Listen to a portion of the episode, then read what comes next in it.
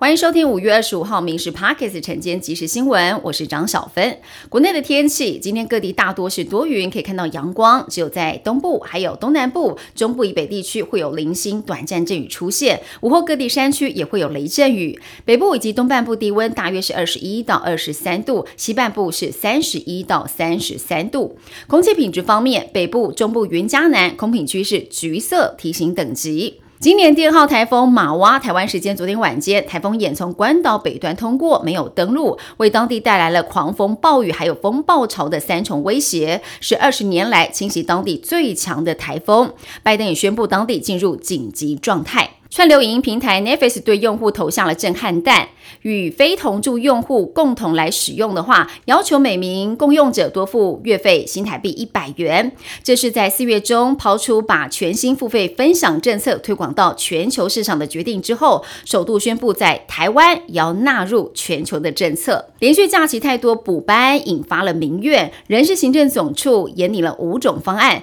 明年廉价规划倾向补班最少的只有小年夜弹性。放假的方案，在今天行政院会就会进行报告。随着时代演变，台湾高尔夫运动人口超过两百万人，但是高球运动还属不属于奢侈？还有高消费活动，出现了修法的声音。争议长达二十多年的高尔夫球场，是不是该废止课征娱乐税？立法院财委会在今天就要来排审讨论高尔夫球场的娱乐税是不是要来续征。新北板桥一处建案发生了工地下线坍塌的意外，警戒范围长宽四公尺，没有人伤亡，而公所抢救灌浆，防止灾害扩。大现场侦测臭气并非瓦斯味，下线的原因还要再做进一步的调查。保护行人安全，行政院会将要通过行人优先交通安全行动纲领，预计七年投入四百多亿元，推动二十五处限速三十公里的行人以及高龄友善示范区，罚还大户以及违规记录严重者会恢复定期换照，